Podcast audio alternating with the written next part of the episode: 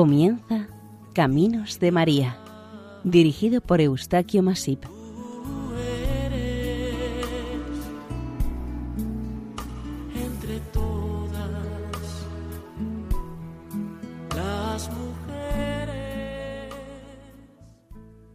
Nuestra más cordial bienvenida al programa Caminos de María, realizado por el equipo de Radio María en Castellón, Nuestra Señora del Lledó. Les invitamos a escuchar el capítulo dedicado a la advocación leridana de Nuestra Señora de Iborra, o Mare de Deu de Iborra.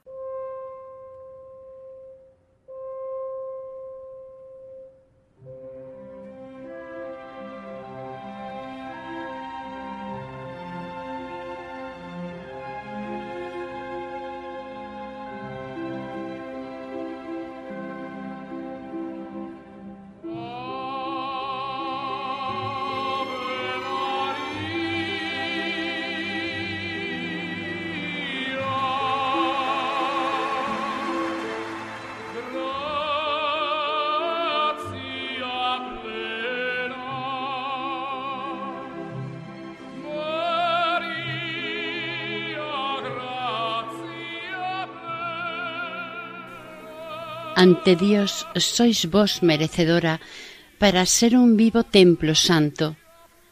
A ti dirigimos este canto, Santa María, Virgen de Iborra, de los gozos dedicados a la Virgen de Iborra. La comarca de la Segarra es un altiplano que está ubicado casi en el centro de Cataluña, pertenece a la provincia de Lérida y en ella hay un pequeño municipio de apenas doscientos habitantes, encaramado a una pequeña colina, desde donde puede contemplarse el extenso paisaje de este altiplano, dedicado históricamente al cultivo de los cereales. La localidad de Iborra es conocida por un milagro acontecido en el siglo XI, el milagro de la Santa Duda, cuyo protagonista del mismo fue el cura del pueblo de aquel entonces, Mosén Bernat Oliver. Aquel milagro abrió un camino de peregrinaciones entre los creyentes y muchos curiosos que durante siglos se acercaron hasta este pueblecito de la Segarra. El pueblo de Iborra está situado a la orilla de un riachuelo que lleva su mismo nombre, en la actualidad Iborra. Conserva su aspecto medieval y se destaca en él una torre del castillo edificado en el siglo X. En la Edad Media este territorio estuvo dominado por los condes de Urgel y a poca distancia del pueblo existía una ermita o santuario dedicado a la Santísima Virgen María que aún se conserva. Otra iglesia estaba dedicada a su santo patrón, San Cugat o Cucufate, y existía una tercera más alejada a unos trescientos metros dedicada a los santos Gervasio y Protasio, de la que únicamente quedan unas ruinas. El nombre de Gervasio dado a una colina y una fuente en su parte más baja con el nombre de fuente de San Protasio. Esta última iglesia perduró hasta el año 1670. Los terrenos de esta iglesia, con la temida desamortización de 1835, pasó a pertenecer a manos privadas. Aquella imagen mariana sin otro nombre que María pasó a ser conocida como la Madre de Dios de Iborra, en catalán la Mare de Déu de Iborra, y en la parroquia de esta localidad dedicada a San Cucufate, San Cugat en catalán, los creyentes pueden visitar y venerar un relicario con muestras testimoniales del famoso milagro medieval y de otras venerables reliquias. Entre campos de cultivo de cereales y sobre un anterior y probable solar de una capilla románica que se supone ya estuvo dedicada a la Virgen María, se halla el actual santuario conocido como Nuestra Señora de Iborra. Con el paso del tiempo y la creciente afluencia de devotos, debió quedarse muy pequeño el santuario original y los habitantes de este pueblo se vieron comprometidos a ayudar y construir uno nuevo de mayor envergadura. La devoción a la imagen de esta advocación mariana se fue extendiendo y calando entre sus habitantes, y al enterarse de este hecho los pueblos vecinos llegó a otras comarcas y lugares más lejanos. Con el extraordinario hecho y su difusión del milagro de la Santa Duda acontecido en el año mil diez, las gentes debieron estimular, animar y reforzar en gran manera las peregrinaciones de los fieles devotos hasta este santuario. En aquel momento los fieles ya tenían dos importantes motivos para acudir a este santuario de la Virgen María, que, al carecer de otro nombre conocido, enseguida tomó el nombre del pueblo donde estaba, Iborra. Los fieles creyentes acudían a visitar, orar y suplicar a Nuestra Señora de Iborra, admitida muy pronto como patrona de la localidad. En la Europa cristiana, al final del milenio, se reavivó una vieja opinión herética y se desarrollaron unas muy duras discusiones entre los teólogos y filósofos de las dos tendencias en vísperas del año mil. Las discusiones se referían a la transubstanciación que en cada misa, al consagrar el pan y el vino, estos dos alimentos normales y básicos desde tiempos de Jesús se convierten en el cuerpo de Cristo.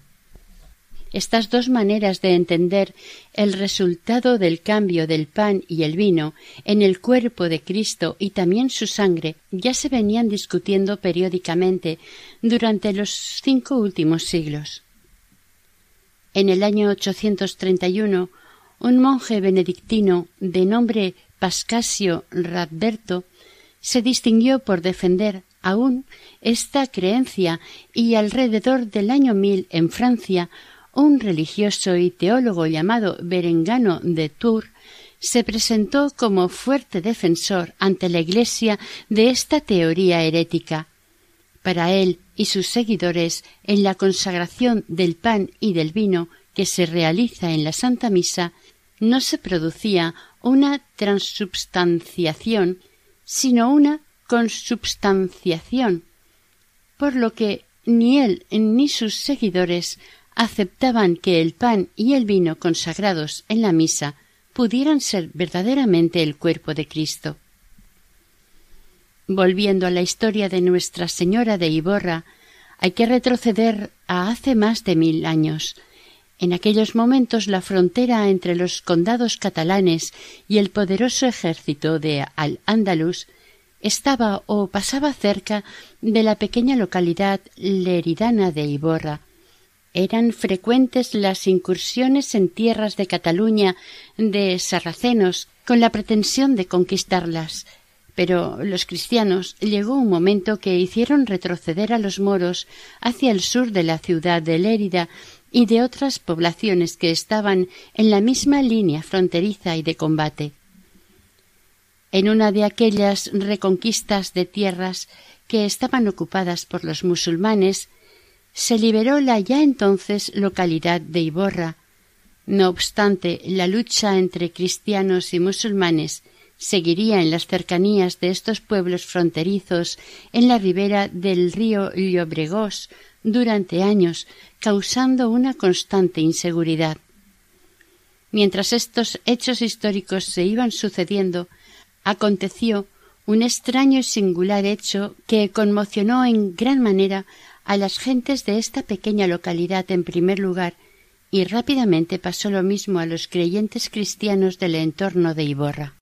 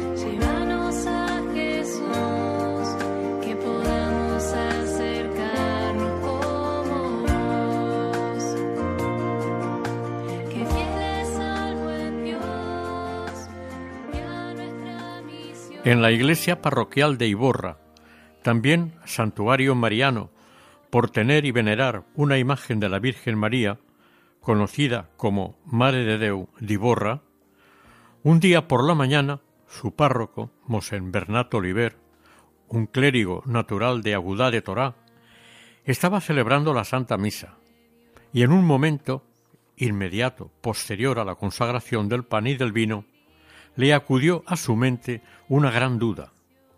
Titubeó de la verdadera presencia de Cristo en la Eucaristía y en el cáliz. Tras la consagración, el sacerdote dudó de la transustanciación del pan y del vino en el cuerpo y la sangre de nuestro Señor Jesucristo.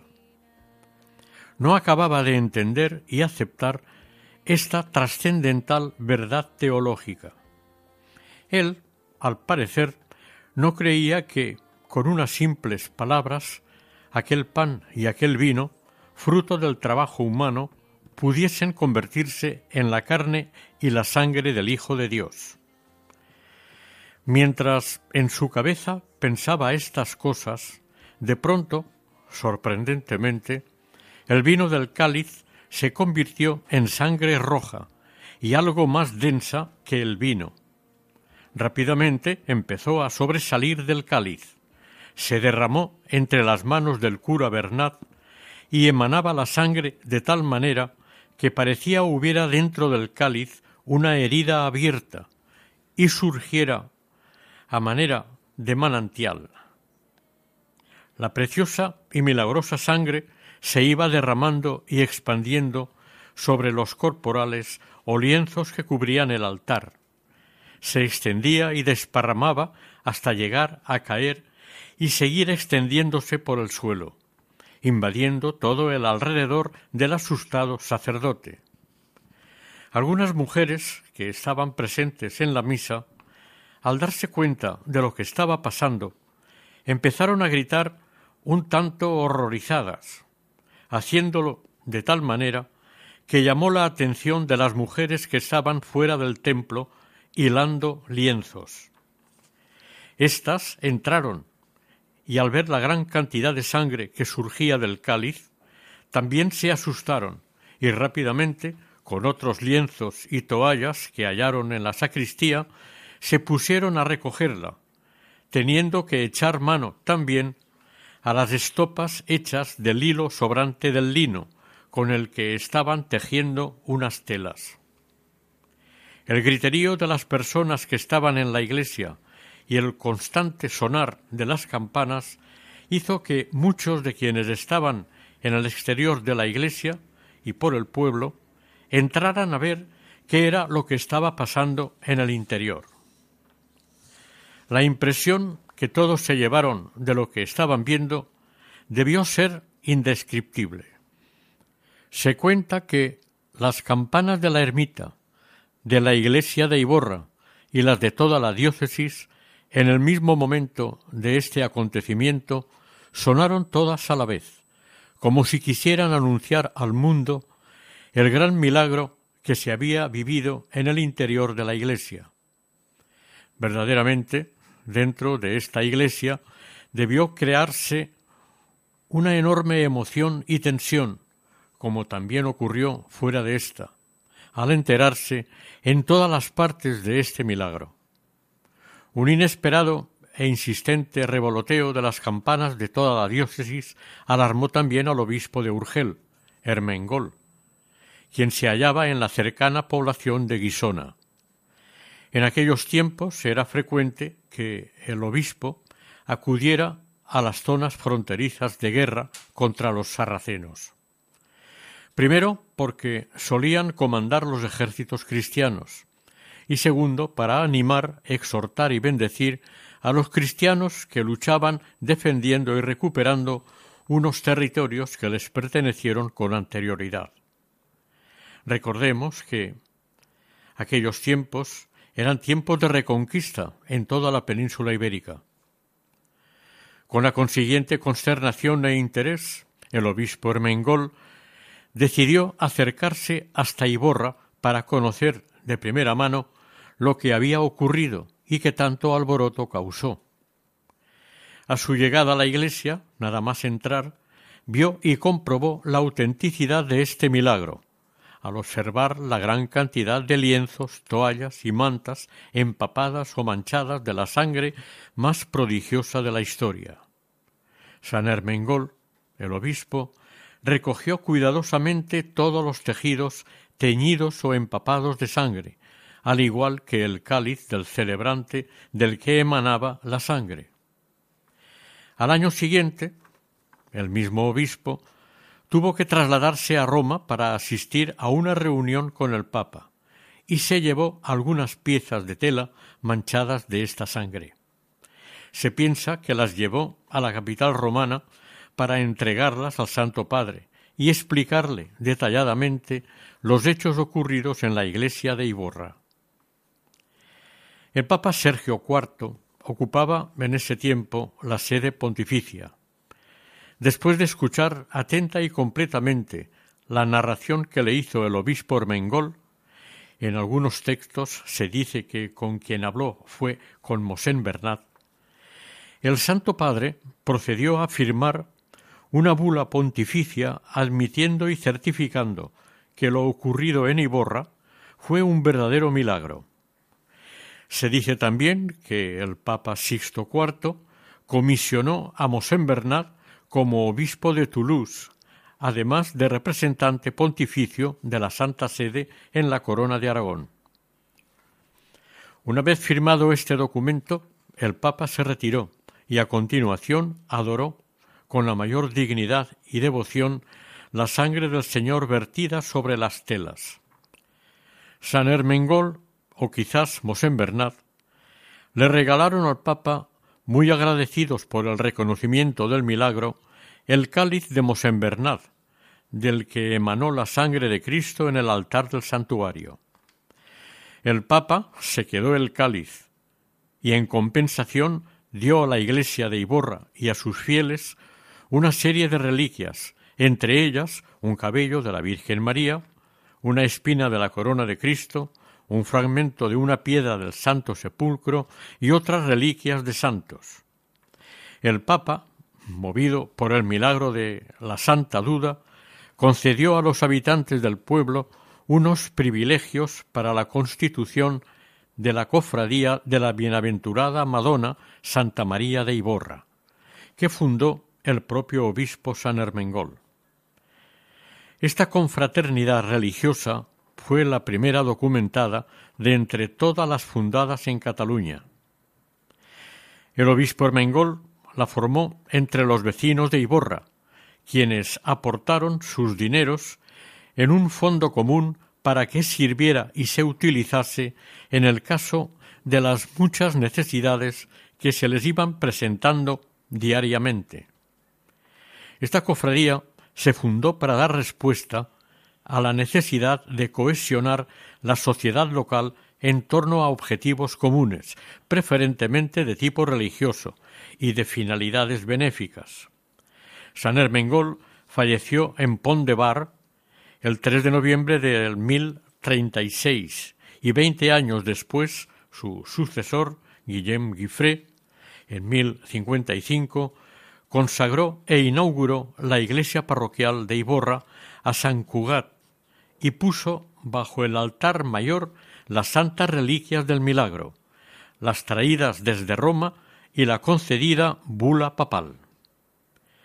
Esta iglesia siguió siendo parroquia hasta 1782, año en que se consagró la actual dedicada a San Cugat.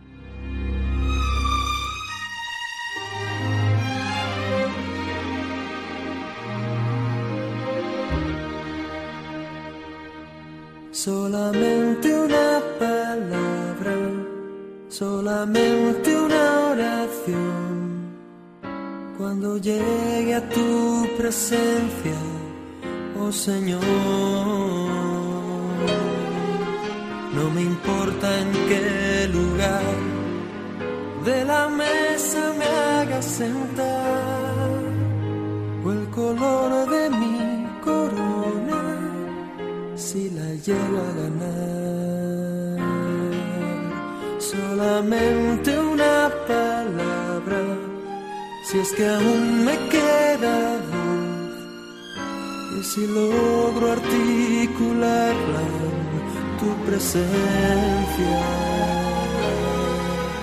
No te quiero hacer preguntas, solo una petición. Y si puede ser a solas, mucho mejor. Cuando en 1181 se fundó el Real Monasterio de Sigena, en la actual provincia de Huesca por doña Sancha, esposa del rey Alfonso II, se llevaron a este monasterio oscense algunas reliquias de la Santa Duda que fueron conocidas popularmente como las estopas de Iborra. La cofradía de Nuestra Señora Virgen de Iborra influyó grandemente en la expansión de la devoción a la Virgen y de la Santa Duda entre los habitantes de los pueblos vecinos, además de aportar importantes donativos para la creación de este real monasterio de Sigena. Las reliquias que se quedaron en Sigena se conservaron durante muchos años en este real monasterio. Este acontecimiento milagroso sucedido en Iborra tuvo una gran trascendencia a nivel de la Iglesia y naturalmente entre los fieles cristianos europeos.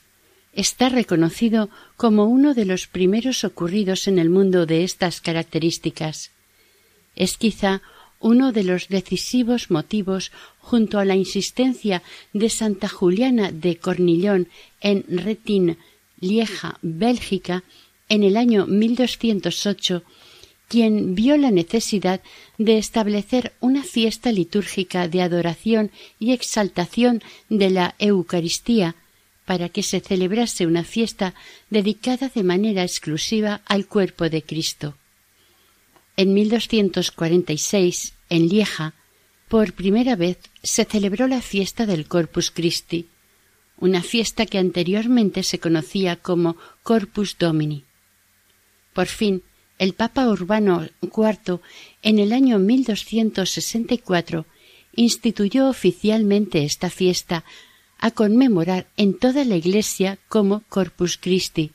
Para esta solemnísima festividad, el Papa pidió a Santo Tomás de Aquino que redactara un ritual y una misa dedicados expresamente para esta celebración, además de unos cantos que hoy en día algunos de ellos siguen vigentes. Pangelingua, Adoro te devote, Lauda Sion Salvatorem y Verbum Supernum Prodiens. Estos cantos de alegría se crearon particularmente para ensalzar la Eucaristía. En el cuarto concilio de Letrán, la Iglesia declaró como dogma de fe la transubstanciación del pan y del vino en la misa, en el cuerpo de Cristo o Corpus Christi. Se aplicó el ante la duda el favor de Dios. En el año 1382, aunque la cofradía seguía con sus actividades, empezaron a relajarse sus constituciones. La peste, las guerras, los desastres naturales y todo lo que conllevaba esto. La economía de los cofrades se resintió peligrosamente y muchos dejaron de abonar sus cuotas. En 1431 se enteró de esta situación económica y sanitaria que estaba pasando el pueblo de Iborra el rey Alfonso V de Aragón el Magnánimo, quien autorizó a sus habitantes para que fuesen por todos los pueblos de la corona aragonesa a predicar el milagro de la Santa Duda sucedido en el pueblo. Esta novedosa oportunidad permitió que se pagara el relicario y se promocionara en el resto de la corona de Aragón el famoso milagro. Con esta gran promoción hecha, Iborra se convirtió en un lugar de peregrinación de primer orden. Miles de peregrinos acudieron durante años a la ermita de Iborra durante casi trescientos años. Diez años más tarde se organizó otra colecta para la edificación de una hospedería adosada a la ermita para acoger y atender a los peregrinos que acudiesen al santuario. El juez territorial de la Segarra, el, Be el Beguer, Pere Viñoles, obligó a los cofrades a que cumplieran sus obligaciones según las constituciones de la cofradía. Con este Beguer empezó a remontar de nuevo la misma. Pasados los años, el pueblo de Iborra se reconstruyó de nuevo, trasladándolo a otro lugar de su mismo término, sobre una colina. La iglesia de la Santa Duda y Santuario Mariano dejó de ser la parroquia porque se construyó otra nueva dentro del pueblo, en San Cugat, y en ella se guardaron todas las reliquias dentro del altar como lo estaban en la anterior. El cardenal Pedro Foix, legado del Papa para los reinos de la Corona de Aragón, en 1426 comisionó al abad de Cardona para estudiar las reliquias y el documento papal que se encontraron durante las obras. En este mismo año, el obispo de Urgel determinó con un decreto hacer un relicario de plata el 22 de julio de 1426. Este relicario se realizó a propósito para guardar en su interior las reliquias con mayor seguridad y dignidad. La realización de este relicario tiene una curiosa historia. Cuando se tuvo que abonar el importe de su realización a un orfebre de Barcelona, la parroquia de Iborra no tenía suficiente dinero para pagarlo y el obispo tuvo que recurrir a una recolecta entre las diversas parroquias del obispado. Para esto pidió a los fieles del pueblo a que fueran a los demás pueblos a anunciar y predicar el milagro de la Santa Duda, de paso a pedir la ayuda económica a las gentes para pagar el relicario. El conde de Cardona, el 22 de septiembre de este mismo año de 1426, autorizó a realizar la colecta en su territorio para recoger limosnas y pagar el relicario.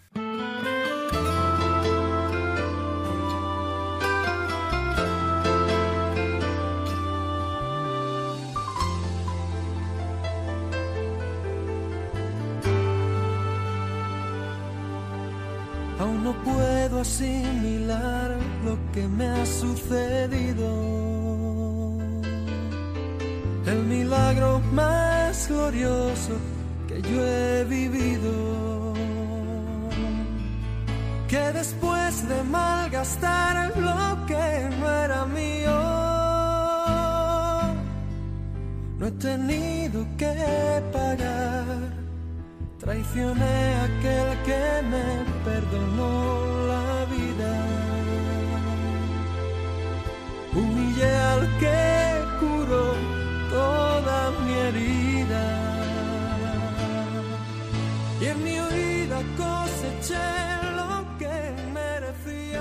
Dos años más tarde, el 3 de febrero, sucedió un gran terremoto en Cataluña. El 22 de junio de 1430, el obispo de Urgel, Francisco de Llovía, publicó un decreto comisionado por el legado papal reconociendo la autenticidad de las reliquias y de la bula del Papa Sergio IV. Unos años más tarde, el prefecto del monasterio de San Pedro de Arquells y vicario general de Vic, Pere de Traserra, autorizó a la iglesia de Santa María de Iborra a pedir limosnas para la construcción de una hospedería al servicio de los peregrinos que llegaban a este santuario. Al año siguiente, el conde de Pallars, Arnau Roger, autorizó que se divulgaran en sus tierras los prodigios acontecidos en Iborra y poder pedir limosnas con el fin de mantener un sacerdote en la iglesia de Santa María y construir la hospedería. A finales del siglo XV se construyó el altar gótico dedicado a Nuestra Señora de Iborra. El 22 de enero de 1663, esta entidad de cofrades volvía a estar en auge, coincidiendo en que se puso la primera piedra para construir el nuevo santuario. De la gran obra se encargó el maestro de obras Gaspar Roca, un vecino de Guisona, que también realizó la capilla de Nuestra Señora del Socorro de la localidad de Agramún y la de Nuestra Señora del Claustro de la ciudad episcopal de Solsona. El 25 de octubre de 1665 se realizó el traslado del altar de la antigua iglesia a la nueva y hallaron las reliquias que contenía. Este mismo año se hizo el valioso retablo mayor, barroco, dedicado a la Virgen María, aquel retablo que durante la Guerra Civil del 36 desapareció. Por fotografías previas se sabe cómo era. Así pues, en el siglo XVII se construyó un nuevo santuario sobre el anterior que también sirvió de parroquia. Estas obras darían al nuevo santuario las características y estilo propio del arte barroco. Aunque se inició su construcción el 25 de enero del año 1663, según una lápida conmemorativa de la fachada principal de la iglesia, en realidad en dicha fecha se puso la primera piedra. La verdadera apertura y bendición de esta iglesia aconteció en 1762, fecha en la que se finalizaron las obras de construcción y la fachada barroca. Este nuevo templo, al acoger la Santa Duda, supuso una eclosión devocional al quedar unido al de Nuestra Señora de Iborra. Muy pronto empezó a sufrir nuevamente todos los efectos de las guerras y asaltos que le acompañaron en su historia desde su fundación. Fueron los tres siglos siguientes, violentos y desastrosos, más los daños causados por los elementos naturales, y habría que añadirse la falta de atención en su conservación por parte de quienes lo tenían en uso y competencia. La Sagrada Congregación para el Culto, el día 27 de junio de 1868, determinó cuál era el culto que se le debía de tributar a las reliquias de la Santa Duda. Y en 1917 el retablo gótico del siglo XV lo trasladaron al Museo de Solsona para mayor seguridad. Previamente a la Guerra Civil, el santuario sufrió un incendio por el que sus estructuras quedaron dañadas. Se destruyó el retablo barroco. Se salvaron el relicario y la imagen de la Virgen. Y el retablo gótico, que se hallaba en el museo, lo trasladaron a Ginebra, Suiza, para salvarlo de la quema. Finalizada la guerra, unos años después, se devolvió al obispado. Debido al estado en que se encontraba este santuario en el año 1944, el sacerdote don Antonio Bajona tuvo que vivir un tiempo en la casa del santuario, mientras le acondicionaron la rectoría. En el libro rectoral describió detalladamente el mal estado en que se hallaba la casa, por lo que tuvo de trasladarse también a la iglesia de Santa María de Iborra durante unos meses.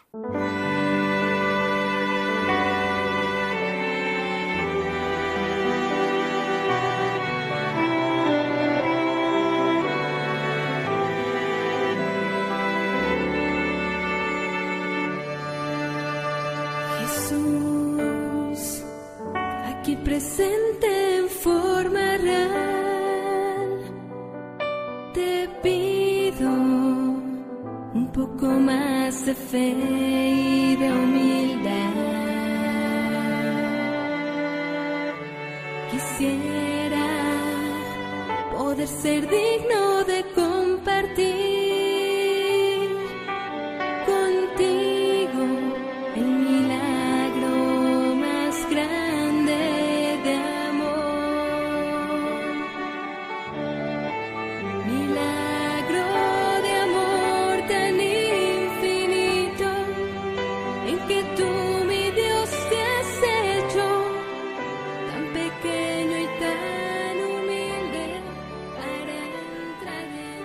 en el año 1986 se derrumbó la techumbre y con su caída arrastró el resto de la edificación, dejándolo prácticamente todo en ruinas. Esto no amilanó a los fieles devotos que, unidos y asesorados por su cura párroco del momento, se puso al frente para alcanzar el objetivo. Se reunieron para decidir qué hacer ante el tan gran problema. Tuvieron que pensarlo y calcularlo todo, puesto que la realización de la obra representaba mucho dinero. Esperanzados, por una parte, poniéndolo en manos del cielo y animados por su decidido cura, se pusieron a reedificar el templo, contando siempre con la colaboración de los habitantes del pueblo. El coste de esta construcción ascendió a unos doce millones de pesetas, y estos costes se abonaron entre los habitantes de Iborra, el obispado y la diputación ilerdense.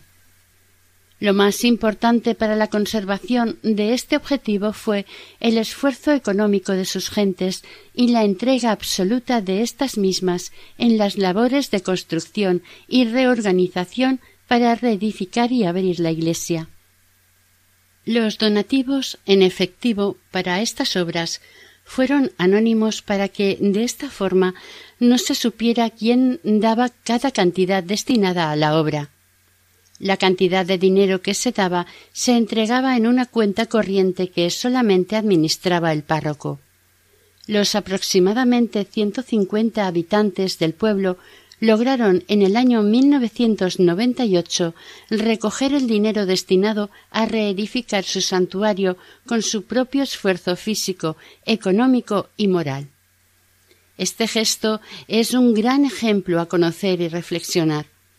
La iglesia o santuario dedicado a la Virgen María de Iborra y a la Santa Duda quedó apartado del pueblo cuando éste se construyó sobre una loma, pero los fieles siguieron acudiendo frecuentemente hasta los pies de la Virgen María con devoción, de la misma manera como se había hecho desde hace más de mil años.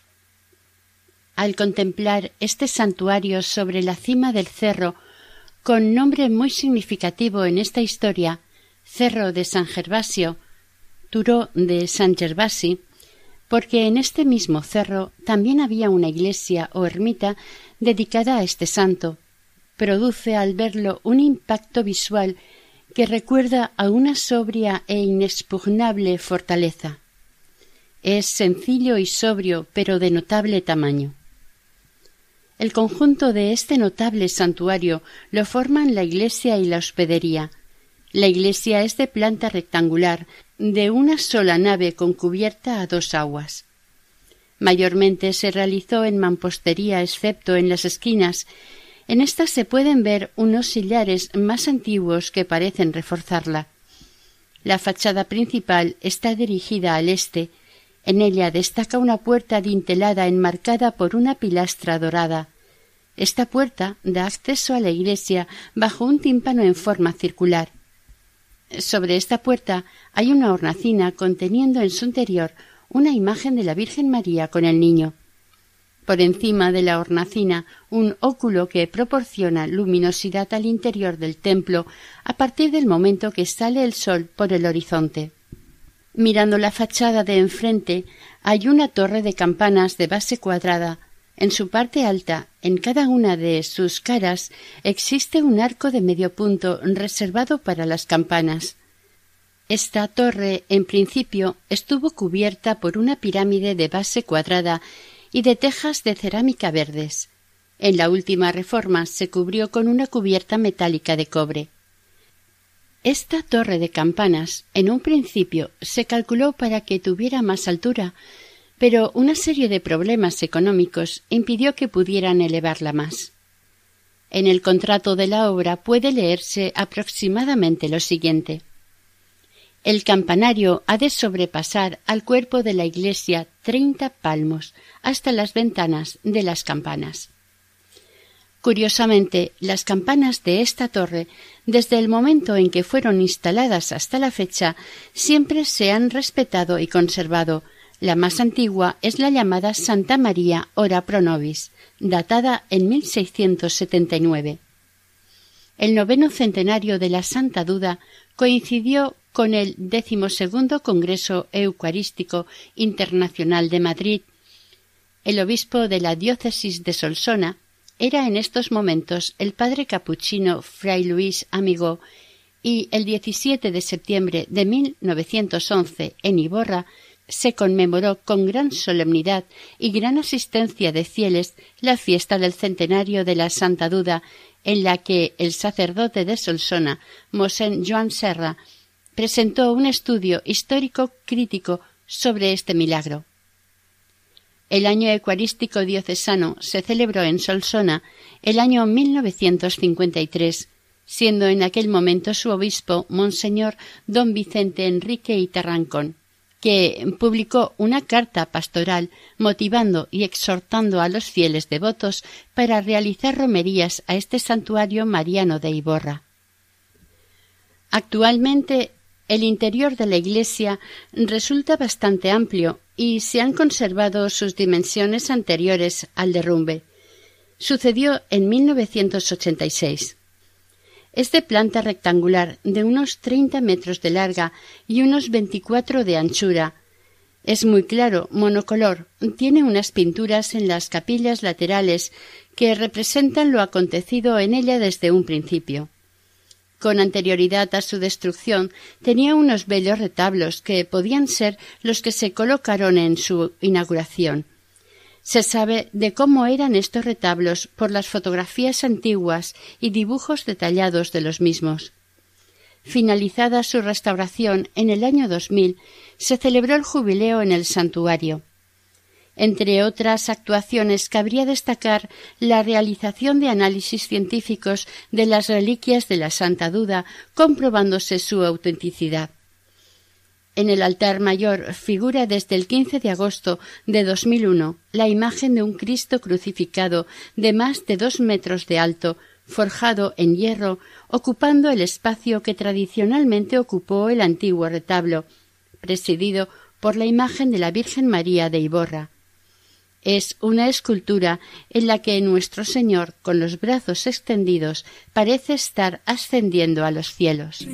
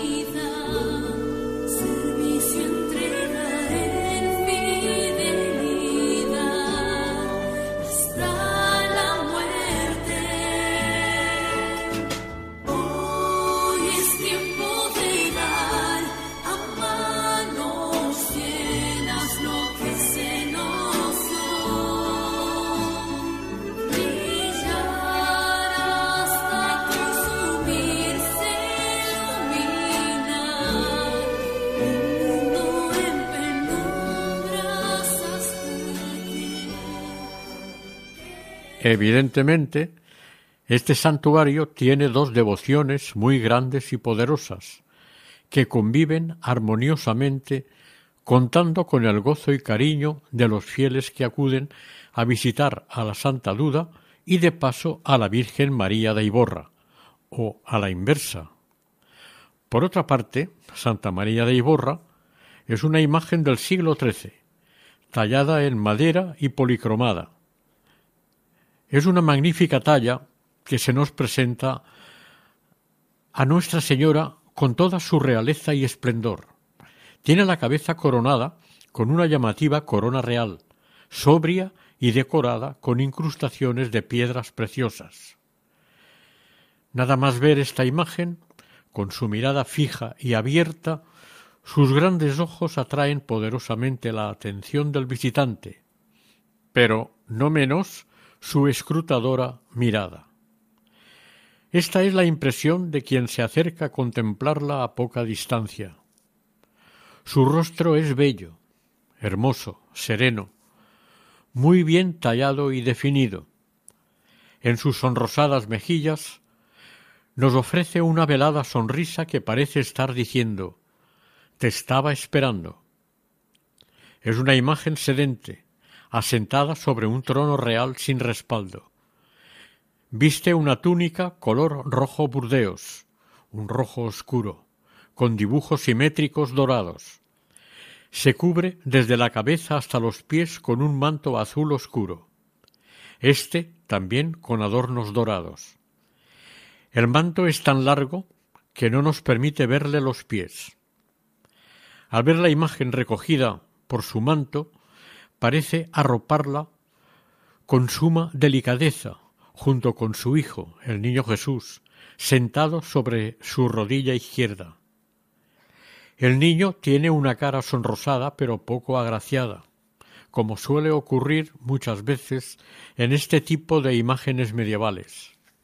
Más bien parece un niño mayor. En este caso que nos ocupa, él está vestido con una pequeña túnica del mismo color del de la de su madre, quizás algo más clara, y está cubierto con un manto verde manzana con dibujos dorados repartidos equilibradamente. Su mirada también resulta penetrante y fija, con cierto aire interrogatorio. La mano derecha de la Virgen sostiene una pequeña esfera a manera de bola del mundo. Con su mano izquierda acoge al niño por el muslo. El niño, con su manita derecha abierta, parece querer bendecir a quien le visita. En la otra mano mantiene una esfera, esta menor que la de su madre, pero del mismo color. Este conjunto escultórico resulta al verlo muy agradable, nítido y piadoso. En el siglo actual, aquel antiguo milagro de Iborra ha sido objeto de nuevos estudios. Los investigadores, a lo acontecido en Iborra, le han buscado algún tipo de explicación científica. Para esto, mil años después de aquel milagroso suceso, la ciencia ha estado realizando unos análisis en una universidad americana que, tras los resultados, han certificado tanto la autenticidad de las telas como de la sangre contenida todavía en las reliquias, conservadas en el santuario de Nuestra Señora de Iborra y de la Santa Duda. En Alemania, otro grupo de investigadores también anduvo realizando estudios sobre aquel acontecimiento medieval, con gran detalle y escrupulosidad de las telas y sangre contenidas en ellas. Con la aprobación de la celebración del año jubilar de la Santa Duda por parte de su santidad el Papa Benedicto XVI, se establecieron dos decretos signados por la Penitenciaría Apostólica en noviembre de 2009. El primero, conceder indulgencia plenaria a todos los fieles que participasen en los actos de esta celebración jubilar o viajaran hasta el santuario en peregrinación en las condiciones establecidas. El segundo decreto se refiere a la facultad concedida por el Santo Padre al obispo de Solsona para impartir la bendición papal con indulgencia plenaria en el día principal del milenio. Este año jubilar comprendió entre el 1 de abril de 2010 y el 1 de mayo de 2011. Una recuperación importante de esta iglesia fue el retorno del retablo del siglo XIV dedicado a la Santa Duda, que desde 1917 estaba depositado en el Museo Diocesano de Solsona. En cierta manera, este retorno a Iborra, en 2010, fue uno de los actos previos programados para conmemorar el inicio del primer milenio del famoso milagro, cosa que ocurrió en el año 1010. Además del antiguo retablo, también se ha puesto un gran mural de más de 30 metros cuadrados encima del retablo, el cual es una obra del artista de Olot Joaquín Moncaní. En el retablo quedan reflejadas las reliquias de la sangre del milagro y evidentemente la imagen de Nuestra Señora, Santa María de Iborra. Son tres las fiestas que se celebran anualmente en esta localidad leridana de Iborra. La primera, la fiesta de la Candelaria, entre el día 1 y 2 de febrero. La segunda, la Santa Duda, el domingo siguiente de Pascua, que es conocida popularmente como Pascuetes. Y en la tercera fiesta y última se celebra una plec o convocatoria multitudinaria, el 15 de agosto, día de Nuestra Señora de Iborra.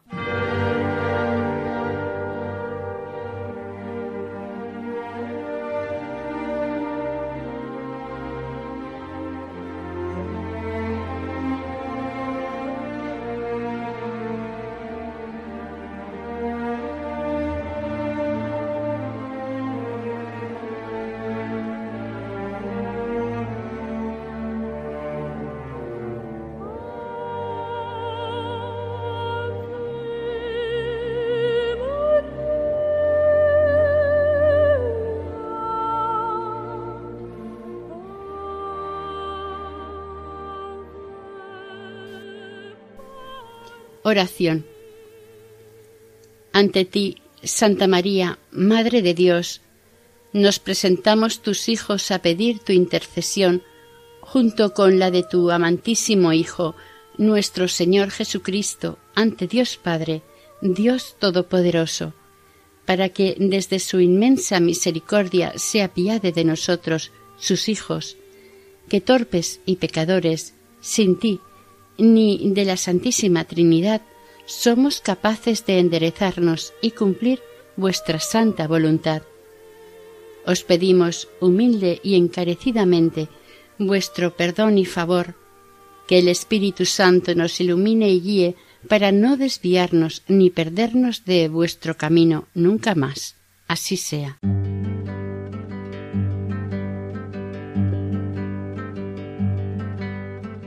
Ten calma contigo mismo y mira dónde vas.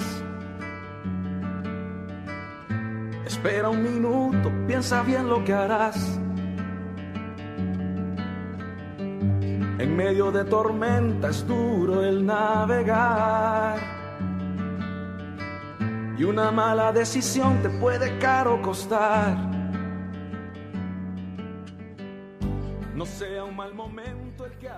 Hasta aquí el capítulo dedicado a la advocación leridana de Nuestra Señora de Iborra, Madre de Deu de Iborra, dentro del programa Caminos de María. Para ponerse en contacto con nosotros pueden dirigirse al siguiente correo electrónico caminosdemaria@radiomaria.es. Para pedidos de este programa pueden hacerlo en la página de pedidos de Radio María o en el teléfono 91 822 80 10. Deseamos que el Señor y la Virgen les bendigan.